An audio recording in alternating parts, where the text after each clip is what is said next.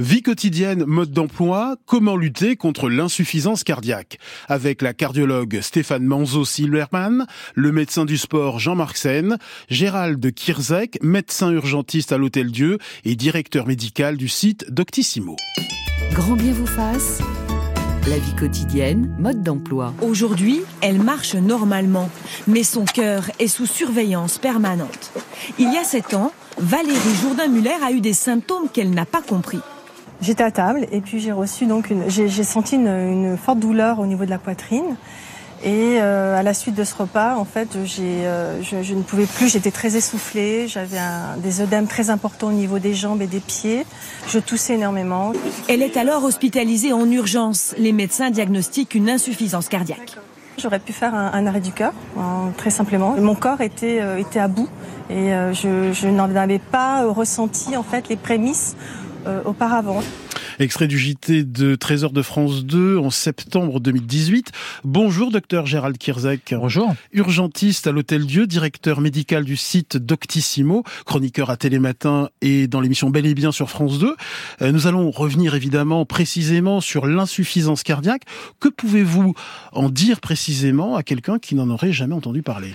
L'insuffisance cardiaque, j'allais dire, porte bien son nom. Souvent en médecine, il y a des mots un peu compliqués. Là, l'insuffisance cardiaque, c'est le cœur qui devient insuffisant c'est cette pompe cardiaque qui ne remplit plus son office de pompe, justement, de euh, chasser, se contracter, chasser le sang dans les artères, du sang qui est oxygéné, qui est passé dans les poumons et qui va aller apporter cet oxygène dans tous les organes de l'organisme. Et donc, quand on a de l'insuffisance cardiaque, bah, cette pompe devient insuffisante, elle pompe mal. Et donc, les symptômes, on entendait euh, ce, témoignage avec la douleur, oui, il y a la douleur dans la poitrine, mais ça, c'est plutôt des signes d'insuffisance coronarienne ou d'infarctus, euh, de souffrance aiguë, mais l'insuffisance cardiaque, c'est, euh, et ça a été dit, des œdèmes. C'est-à-dire que le, cœur a du mal à pomper, donc du coup le sang reste un peu dans les membres inférieurs. Donc on a des œdèmes qui apparaissent, c'est l'essoufflement, ce qu'on appelle en médecine la dyspnée. Et l'essoufflement, ça peut venir des poumons, mais ça peut venir du cœur. Souvent on a l'impression que essoufflement égale poumon. Ben non, il faut regarder les deux, il faut regarder aussi le cœur et chercher une insuffisance cardiaque. Et on va revenir sur tous ces symptômes. Alors de plus en plus de Français sont touchés par cette pathologie cardiovasculaire. Un million et demi de personnes touchées. C'est la première cause d'hospitalisation chez les plus de 65 ans. Et l'assurance maladie pousse une sonnette d'alarme, car elle s'attend dans les prochaines années à une augmentation du nombre de malades. Hein. Ben, on sait que le, nombre de patients ou patientes atteints d'insuffisance cardiaque va augmenter avec l'âge. Quand vous parlez de ces chiffres qu'on appelle en, médecine la prévalence, c'est le nombre de patients atteints par cette pathologie, il y a une prévalence de l'ordre de 2,5%. Mais plus on avance en âge, plus cette prévalence augmente.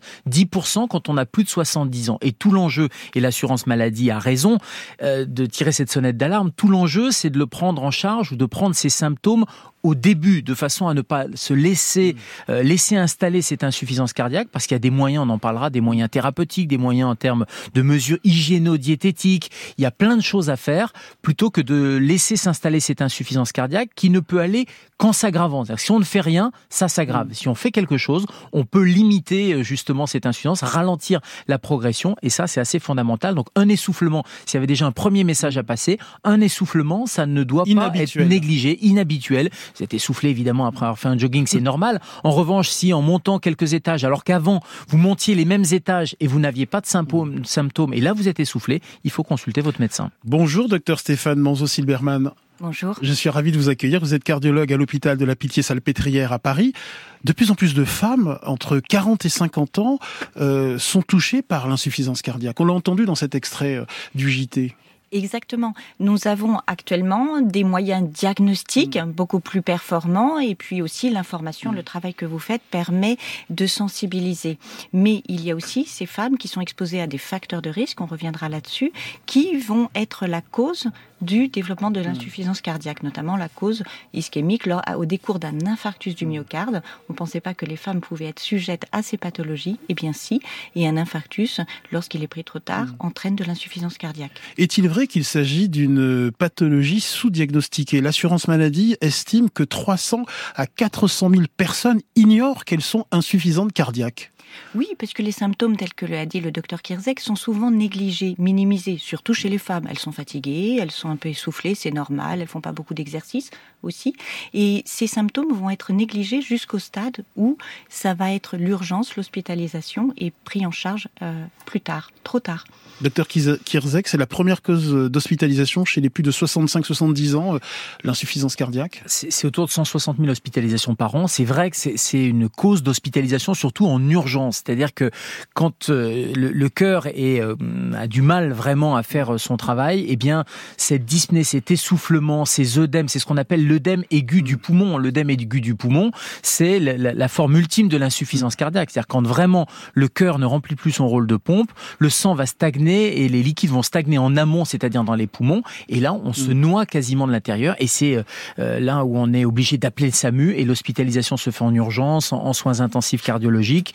Et tout, tout l'enjeu, c'est vraiment de ne pas arriver à ce stade-là et de stabiliser l'insuffisance cardiaque en amont. Euh, docteur Stéphane Manzo-Silberman, l'insuffisance cardiaque progresse chez les moins de 50 ans à cause du tabac, de l'alcool, de l'obésité? Alors en effet, un des, facteurs euh, de, progression de ces maladies, on l'a dit, c'est les causes ischémiques qui touchent de plus en plus de personnes et de plus en plus jeunes. À l'origine de ces pathologies sont les facteurs de risque pourtant très banaux que l'on connaît. En premier lieu, le tabac. Hmm. Le tabac chez les plus jeunes, notamment chez les jeunes femmes, moins de 50 ans, c'est retrouvé dans près de 80% des infarctus. Donc ça veut dire que c'est des complications qui auraient pu être évitées. Mmh. Donc la progression du tabagisme, de l'obésité, on n'est pas encore aux chiffres nord-américains, mais on s'en approche petit à petit. On est actuellement dans nos séries d'infarctus à plus de 25% mmh. de personnes en surpoids ou obèses, ce qui était, ce qui n'était pas le cas il y a encore 10 ans. L'alimentation également va pour voir des pathologies comme diabète, dyslipidémie, qui vont alimenter ces pathologies, notamment ischémiques, d'une part, mais aussi le diabète est responsable d'une insuffisance cardiaque en soi. Et c'est souvent négligé, pris en charge trop tard? Combien de fois on entend en consultation où j'ai un peu de diabète, un peu de cholestérol, un peu d'hypertension? Il n'y a pas d'un peu, il y a les normes que l'on peut traiter. On a des traitements efficaces pour prévenir l'évolution de la maladie. Bonjour, docteur Jean-Marc Sen. Médecin du sport, chroniqueur à Télématin, vous avez publié chez InPress Le sport, je me lance. Alors il y a de plus en plus de patients de moins de 50 ans en surpoids, obèses, sédentaires et donc concernés par l'insuffisance cardiaque. Rappelez-nous pourquoi la sédentarité est la mère de nombreuses pathologies, dont l'insuffisance cardiaque. Par quel mécanisme la sédentarité nous rend malade? Eh bien souvent on entend ce terme-là, la fonction crée l'organe. Eh bien l'insuffisance de fonction altère l'organe, défait l'organe, détruit l'organe. Ça veut dire qu'en fait, le fait de ne pas bouger, on se rend compte qu'il y a énormément de fonctions dans l'organisme qui vont, eh bien, s'altérer. Bah, le cœur, effectivement, qui est un muscle, lorsque l'on ne fait pas suffisamment d'exercice, eh bien, va s'atrophier. C'est vrai également des muscles en périphérie. Donc, on a moins de force, moins d'endurance. Ça, c'est important. C'est vrai des vaisseaux également qui, au lieu de s'ouvrir, de transporter le sang, eh bien, au contraire, se rétrécissent. Et puis, c'est vrai d'autres fonctions. On parlait des poumons également. C'est vrai aussi du système nerveux et du, fonctionnement cérébral. Lorsqu'on ne fait pas d'activité physique, eh il y a une altération également de toutes ces fonctions. Donc en fait, c'est l'insuffisance, on sait, l'insuffisance d'activité physique qui va favoriser tout cela. Résultat, quand toutes ces fonctions s'altèrent, eh bien, il y a une possibilité d'apparition de pathologies qui augmente. Mm. Et on sait que euh, énormément de pathologies apparaissent du fait de cette de cette sédentarité. Sédentarité, c'est euh, au-delà de 5 heures de position assise euh, dans la journée. Et on sait que au-delà, par exemple, de, de 7 heures de position assise, on augmente la mortalité et ainsi de suite de manière euh, tout à fait exponentielle. Alors revenons à la définition de l'insuffisance cardiaque, docteur Stéphane Manzo-Silberman. Le cœur, vous m'arrêtez si je dis une bêtise, le cœur devient peu à peu incapable de fournir un débit suffisant pour les besoins de l'organisme. Quelles sont les causes de cette incapacité du, du muscle cardiaque? Alors, on, une des causes, la principale cause où il n'arrive plus à se contracter, c'est lorsqu'il y a une insuffisance d'apport en oxygène, lorsque les artères du cœur, les artères coronaires, sont rétrécies, sont bouchées, soit de manière chronique, soit de manière aiguë au décours d'un infarctus. Ça, c'est une des causes. Et puis, il y a d'autres pathologies qui vont entraîner cette incapacité. L'hypertension artérielle, lorsqu'elle n'est pas traitée, va entraîner également une incompétence. Le diabète, on l'a vu. Il y a des causes également qui sont liées à l'âge, où là, le, c'est pas tellement que le cœur n'arrive plus à se contracter, mais il n'arrive plus à se relâcher. Et cette relaxation est également importante dans le mécanisme. Et et puis l'insuffisance cardiaque peut être aussi causée par une maladie du muscle cardiaque, en particulier par le fonctionnement euh, du ventricule gauche et du ventricule droit. Exactement, il y a des Expliquez-nous le mécanisme. Alors, le, ventricule droit va agir un petit peu comme un soufflet de recharge. Hmm. Et le ventricule gauche, plutôt comme c'est la capacité de pompe, c'est là où le muscle est le plus épais, le plus puissant pour l'éjecter dans la circulation générale.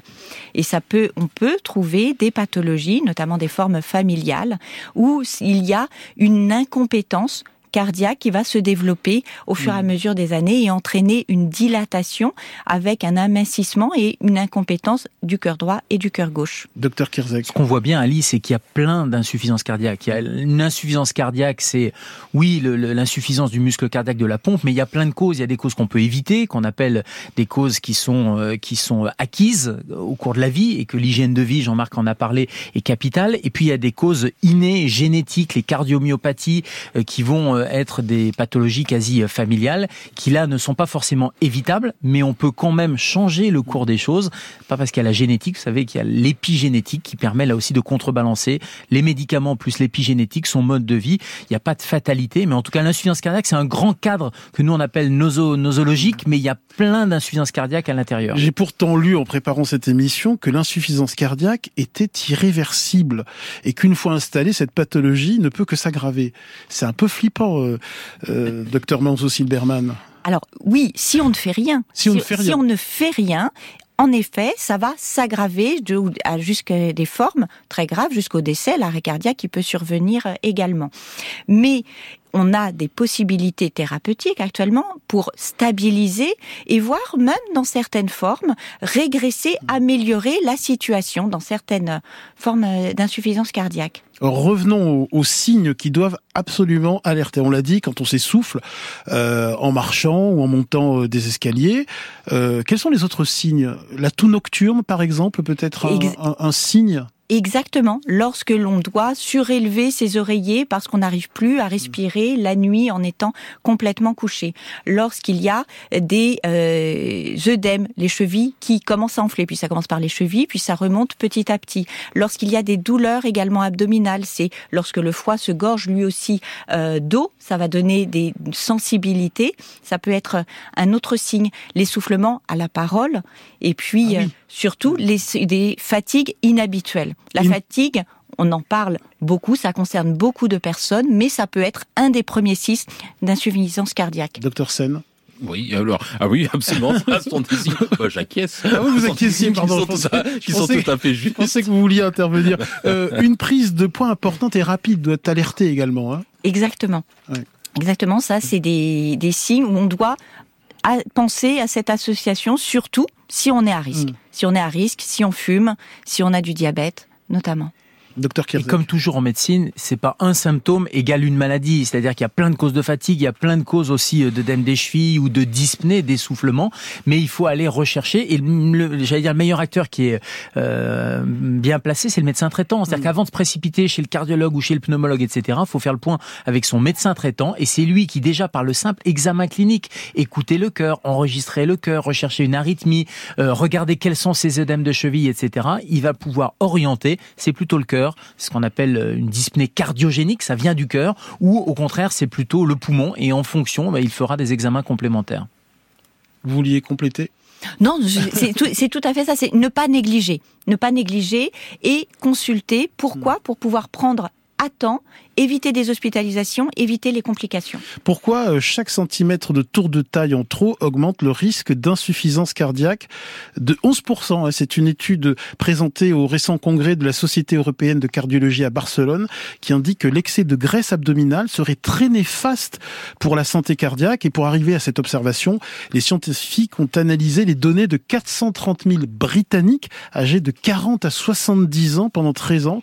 Et au cours de l'étude, 8600 569 participants ont souffert d'insuffisance cardiaque et certains en sont décédés. Il faut vraiment faire attention à cette, à cette, ce tour de taille. Cette bedaine. Cette bedaine. Le, ce tour de taille est un des marqueurs qui est associé dans ce qu'on appelle le syndrome métabolique. Hmm. Métabolique, c'est un intégrateur, c'est un grand euh, chapitre pour parler de tous ces déséquilibres concernant l'inactivité aussi, la sédentarité intervient, les troubles du métabolisme des lipides, du diabète associé, de l'hypertension, tout ceci étant le substrat euh, pour développer une atteinte cardiaque. Et la graisse abdominale contient de nombreux facteurs inflammatoires, hein, docteur Sen. Alors des facteurs inflammatoires, oui, et, sur l'élément qu'il faut dire, c'est que c'est vrai que l'activité physique va particulièrement être intéressant mm. dans cette euh, obésité mm. abdominale. Mm. S'il y a un facteur sur lequel il faut jouer, c'est vraiment cette activité physique. L'autre élément qui, qui, vient également à l'esprit, dans les symptômes qu'on qu'on évaluait, qu'on disait tout à l'heure, les symptômes à l'effort.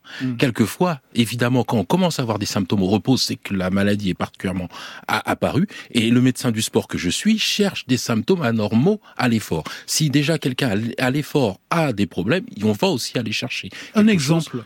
Ah bah, euh, par exemple un essoufflement. Mm. Ah, je, je, alors c'était pour une autre pathologie, mm. mais je me souviens d'un rugbyman qui était quand même voilà, qui dit mais voilà, je suis monté en, montagne et j'étais complètement essoufflé, alors je suis quand même crevé.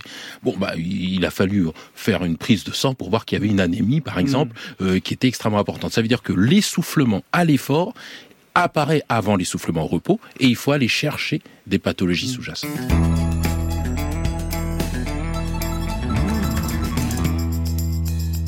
Euh, docteur Stéphane Manzo-Silberman, je rappelle que vous êtes cardiologue à l'hôpital de la Pitié-Salpêtrière. Euh, Charles demande si la consommation excessive d'alcool peut provoquer une insuffisance cardiaque.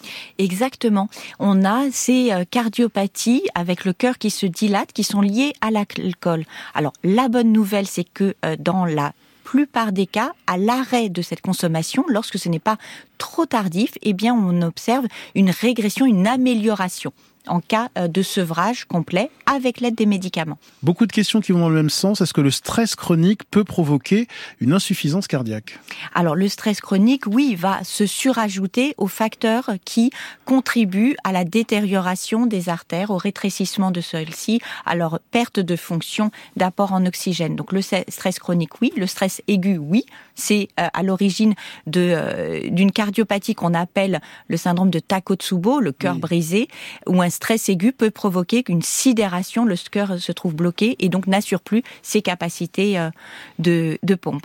Maria nous demande quels sont les facteurs génétiques de l'insuffisance cardiaque. Il y a plusieurs pathologies cardiaques qui sont héréditaires et euh, qui peuvent amener à des euh, formes très sévères, mais qui font euh, que ces patients doivent être suivis, les familles testées, recherchées pour, pour, pour pouvoir mettre en place les traitements le plus précocement possible. Julien vous demande si une consommation conséquente de café, 4 ou 5 cafés euh, par jour en moyenne, représente un risque plus élevé de développer une insuffisance cardiaque. Alors, une insuffisance cardiaque, peut-être pas. Pour augmenter la tachycardie ou s'il y a une susceptibilité sous-jacente, les arythmies, oui, mais plutôt 2-3 cafés par jour n'entraînent pas euh, d'augmentation de risque. Docteur Charles Kirzek, directeur médical de Doctissimo. La caféine, la théine, ça fait tachycardie, ça augmente le rythme cardiaque et l'augmentation du rythme cardiaque peut fragiliser le cœur, mais c'est sûrement pas à 4 cafés, toutes celles et ceux qui nous écoutent. à 8 ou 10 4 cafés, par, par jour, il y a, y a aucun problème. Après, il faut se méfier aussi de café plus, euh, vous savez, le, le, le, taureau rouge, là, vous savez, cette boisson énergisante. Les ados en prennent beaucoup et ça fait des doses cumulées de caféine qui sont quand même relativement importantes. Et puis si on associe ça avec du tabac, Exactement, c'est surtout le tabac qui va être à l'origine. Euh, quel est le diagnostic de l'insuffisance cardiaque? Quels sont les examens cliniques, euh, docteur Manzo Silberman? Alors, à l'examen clinique, le docteur Kirzek en a parlé, les œdèmes, les chevilles qui sont enflées, ça va être des mm. chevilles qui vont être augmentées de volume, mais qui vont rester blanches, qui ne seront pas rouges, qui ne seront pas douloureuses. Et lorsqu'on appuiera dessus, il, y aura une empreinte du doigt, ce qu'on appelle le godet. Donc ça, il y a ces œdèmes. Il y a ensuite l'examen abdominal, où l'air du foie va être douloureuse, sensible, avec mm. un foie qui est augmenté de volume.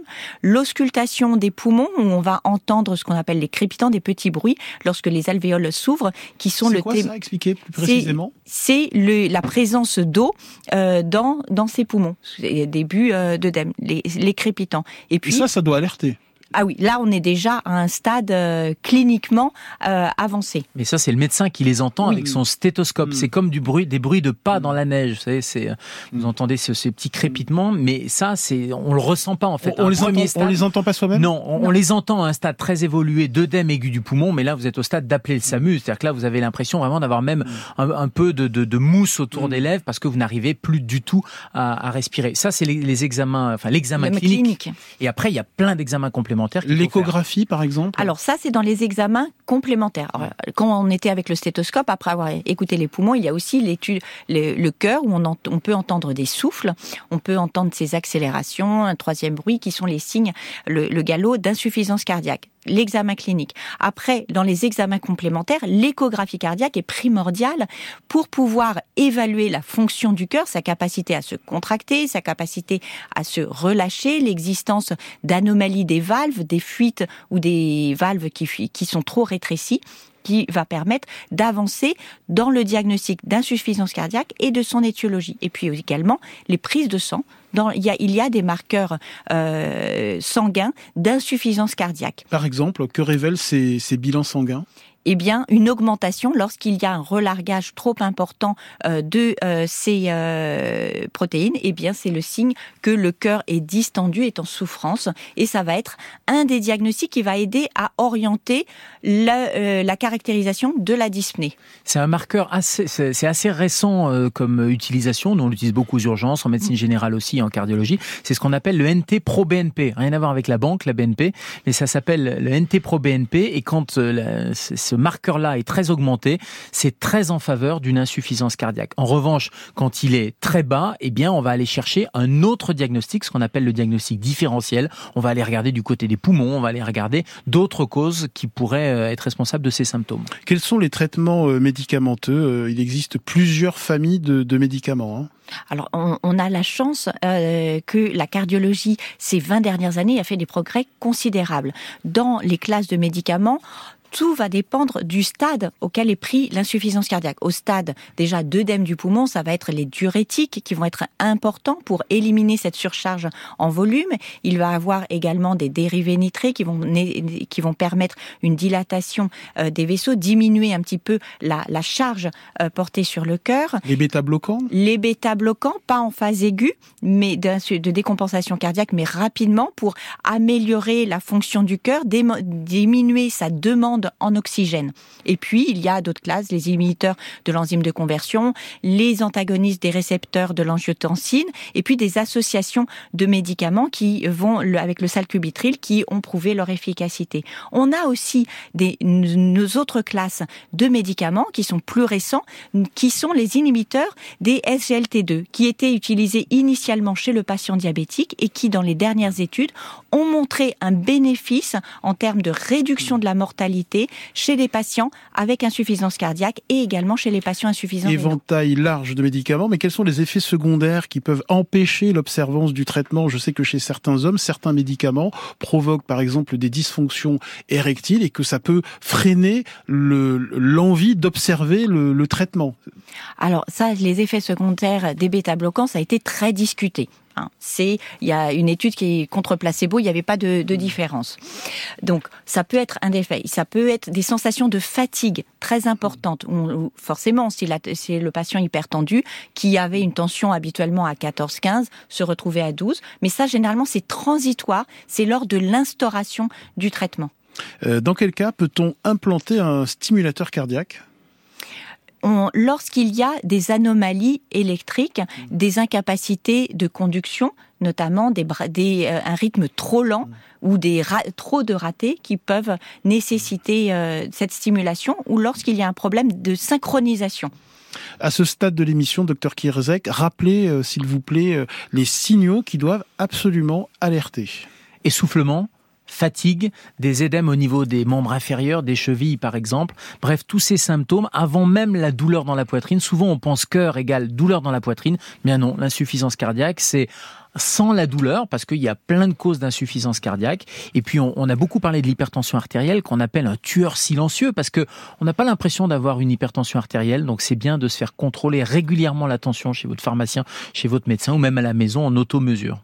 Euh, quelles sont les complications possibles de l'insuffisance cardiaque, docteur Stéphane Manzo-Silberman Si on ne la soigne pas, si on laisse faire, euh, alors, ça va être l'insuffisance cardiaque terminale, où, là, il, le cœur ne va plus être du tout capable d'assurer ses fonctions et qui vont nécessiter euh, des systèmes d'assistance circulatoire selon l'état global du patient. Mmh. Parfois, on arrive trop tard. L'évolution c'est la mort, c'est le, décès. Mmh. L'insuffisance cardiaque conduit au décès, soit par œdème aigu du poumon, par asphyxie, des arrêts cardiaques asphyxiques ou des problèmes de rythme. Le cœur est tellement dilaté qu'il euh, ne contrôle plus euh, la régulation du rythme. Qu'est-ce que vous voyez aux urgences, vous, docteur Kirzek? Juste pour rebondir sur ce que disait Stéphane, c'est une des causes ou une des raisons des grèves cardiaques, par exemple. Il y a des grèves cardiaques qui sont réalisées, un peu plus de 400 chaque année. Une des causes, c'est que le cœur n'arrive plus euh, justement à assurer sa fonction et l'insuffisance cardiaque terminale aboutit où il faut changer le cœur. Mais ça, ce sont des cas euh, particuliers avec une évolution qui n'a pas été contrôlée en amont.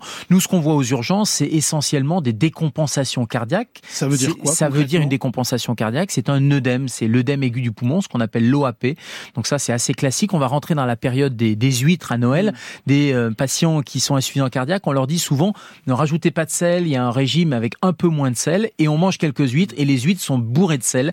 Et donc, euh, c'est assez classique que le SAMU soit appelé pour des euh, OAP, des œdèmes du poumon, suite au repas de Noël. Docteur Jean-Marc Sen, je rappelle que vous êtes médecin du sport. Euh, le traitement euh, médicamenteux ne suffit pas. Euh, le traitement de l'insuffisance cardiaque repose également sur des mesures hygiéno-diététiques et sur un exercice physique adapté. Pourquoi le sport, l'activité physique sont bénéfiques pour l'insuffisance cardiaque? Et eh oui, on, l'a compris. En fait, l'insuffisance cardiaque, le cœur fonctionne moins bien, le, le sang va être moins pompé comme ça à travers à travers l'organisme. Et eh bien, le fait de faire de l'activité physique modérée là c'est vraiment de l'activité physique modérée, c'est pas du sport de manière intensive, et eh ben va permettre de réentraîner en quelque sorte un petit peu remuscler ce cœur, remuscler les muscles également des membres. Et ça c'est aussi très important parce que ça va moins solliciter la pompe cardiaque plus on a des, des, des membres, ouvrir les vaisseaux c'est parce que le sport permet d'ouvrir les vaisseaux périphériques. Donc on voit que sur le plan cardiovasculaire et musculaire, il y a un intérêt de faire de l'activité physique. Alors c'est de l'activité physique modérée, c'est-à-dire qu'il ne faut pas être très essoufflé. Il faut normalement, lorsqu'on fait cette activité physique, être encore capable de tenir une conversation. Donc vous voyez, c'est très, c'est très léger et surtout, voilà, plus, plus, plus le, l'insuffisance cardiaque est, importante. Il faut, il faut éventuellement être encadré. Hein, lorsqu'on a une insuffisance cardiaque, on va être encadré par un professionnel un kinésithérapeute, enfin des professionnels qui vont permettre de faire les premiers gestes, renforcer les muscles, et puis faire une, activité d'endurance, donc marcher. Hein, la marche, c'est un des traitements souverains? Ah, la marche, un très bon traitement. La marche rapide euh, La marche, voilà, un tout petit peu soutenue, ça peut être vraiment intéressant. Le vélo ça, c'est une autre chose. Ça peut être du vélo d'intérieur ou du vélo, si vraiment on est, on est bien du vélo d'extérieur. La natation, pourquoi pas? Ça peut être aussi une activité qui peut être vraiment intéressante. Donc, vous voyez, et intéressante pourquoi? Parce qu'on peut maîtriser également l'intensité. C'est-à-dire qu'on peut tout à fait dire ah là je vais un petit peu trop vite, je ralentis et on vérifie qu'on n'a pas de symptômes, de, de, symptômes qui montrent une mauvaise tolérance à l'exercice. Si on est trop essoufflé, si on a un malaise, si on sent des palpitations, tout ça, bah, il faut ralentir l'exercice, arrêter parce que c'est des signes qui montrent qu'on tolère mal l'exercice. Quel sport faut-il absolument éviter? On évite euh, la boxe, le squash, euh, le bah, Les sports explosifs de, manière, de manière générale parce que le cœur n'aura pas le temps de s'adapter. Et donc là, euh, s'il n'a pas le temps de s'adapter rapidement, eh bien vous allez être, le cœur va être en souffrance. Mmh. Donc tout ce qui est sans échauffement, il faut s'échauffer correctement, très lentement. Tout ce qui est sans échauffement et tout ce qui est explosif, a priori, est à éviter. Quelle routine sportive recommandez-vous à l'insuffisant cardiaque? Ah ben d'abord de tonifier son corps première chose, de tonifier son corps. Parce qu'avant de se déplacer, il faut d'abord porter correctement son corps. Donc de se renforcer. Renforcer les muscles posturaux. Vous savez, le gainage qui permet de renforcer ces muscles profonds, ça c'est probablement quelque chose qui est absolument essentiel pour ensuite pouvoir se déplacer plus correctement. Et effectivement, la marche, le vélo de manière douce, euh, une, puis une activité de, de plaisir. Euh, si on aime jardiner, euh, euh, faut pas hésiter à, à faire ce type d'activité. Ça c'est tout à fait bénéfique. Le gainage, combien de temps et combien de fois par semaine? Alors, au gainage, des exercices, faut pas hésiter à le faire trois fois par semaine, deux, trois fois par semaine, des petites séances courtes, hein. des séances de 10 minutes, 15 minutes euh, peuvent suffire, trois fois par semaine. Bon, bah, c'est des fameux exercices que vous voyez, les exercices dits de, de la planche, ou les exercices où on va renforcer de la chaise, où on va renforcer les cuisses, voilà, des petits exercices comme ça, où on va mieux se tenir, ça c'est quelque chose qui est euh, qui est très bénéfique. Et on peut retrouver des tutos, hein, des vidéos sur internet. Il suffit d'aller euh, sur les sites des grands équipementiers euh, de, de, sport pour trouver ce genre de vidéos. J'ai même mieux. Oui, dans mon livre. dans, dans, votre livre évidemment qui est très très pédagogique et qui est très bon. Vous avez raison de citer votre livre, Docteur Sen, euh, Docteur Stéphane Manzo-Silberman. Oui, il, quand on dit insuffisant cardiaque, ça ne veut pas dire arrêt de toute activité. Et là, le docteur Sen a tout à fait Il y a beaucoup de patients qui ont peur de refaire du, de faire du sport parce qu'ils ont cette insuffisance cardiaque, parce qu'ils ont eu un infarctus du myocarde et ensuite une insuffisance cardiaque. Il y a quand même une peur autour de, de cette activité. Exactement, mais c'est pour ça que les professionnels de santé qui les ont pris en charge, médecins, infirmiers, kinés, eh bien, doivent leur avoir expliqué et leur faire participer à des programmes de réadaptation cardiaque. Généralement, ça se fait au décours immédiat d'un infarctus, mais ça peut être repris à n'importe quel moment chez le patient insuffisant cardiaque pour justement reprendre l'habitude d'une activité physique, connaître ses limites. Docteur Kirzek, euh, quel régime alimentaire euh, recommandez-vous pour les insuffisants cardiaques? Je pense à l'incontournable régime méditerranéen. Hein, bah oui, le régime méditerranéen qui a fait Rappelez ça. ses principes. Bah, les, les principes, c'est diminuer les graisses. Il hein, va falloir diminuer euh, les graisses, les sucres aussi, parce qu'on a Les parlé beaucoup animales, dans surtout. cette émission, les graisses animales. On privilégie les graisses végétales, on privilégie l'huile d'olive, on diminue le beurre. Alors je dis pas on arrête, parce qu'il Mm. faut se faire plaisir aussi dans la vie. Mais l'idée, c'est d'avoir une alimentation avec les cinq fruits et légumes, de l'huile d'olive, diminuer les graisses animales, aller euh, chercher euh, plutôt des, euh, des noix, des noisettes, parce Des que ça, ça- céréales, ça des apporte- légumineuses. Ça apporte de bonnes, euh, des, des bonnes euh, graisses Et le sel. et le sel, je le disais tout On à le l'heure. bannit ou on pas? diminue- Alors, moi, je pense qu'il faut bannir la salière, mais de manière générale, c'est-à-dire qu'on soit insuffisant cardiaque ou pas, on a déjà suffisamment de sel indirect dans les aliments, c'est pas la peine d'en rajouter. Et quand on est insuffisant cardiaque, parfois, on peut avoir un régime même qui est en, ce qu'on appelle désodé, sans sel. Alors, c'est tout à fait d'accord, mais ce que euh, le docteur Kizek vient de décrire, c'est un régime qui serait adapté pour tout le monde. Mm. Donc ça aussi, il faut un petit peu démystifier et euh, dédramatiser pour le patient insuffisant cardiaque. Donc c'est un régime équilibré et contrôlé en sel. Et les apports en sel recommandés vont dépendre de sa capacité cardiaque. S'il est, tout dépend du stade.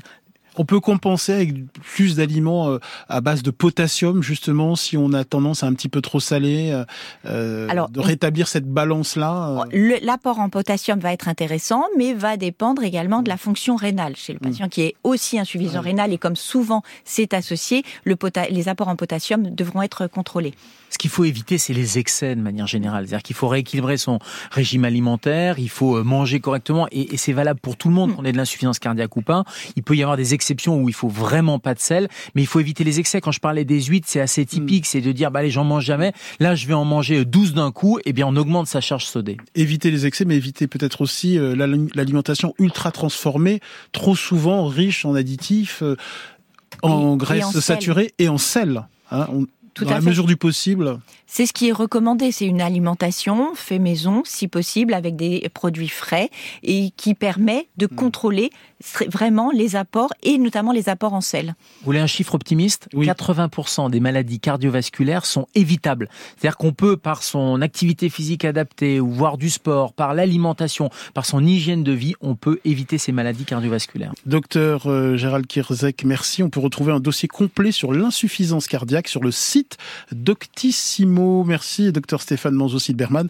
Merci, docteur Jean-Marc Sen. On peut acheter hein, votre livre, Le sport, je me lance, Il a été publié, fait avec cœur. publié, publié chez InPress. Vous pouvez podcaster et partager cette émission sur l'appli France Inter. Grand bien vous fasse est un podcast France Inter.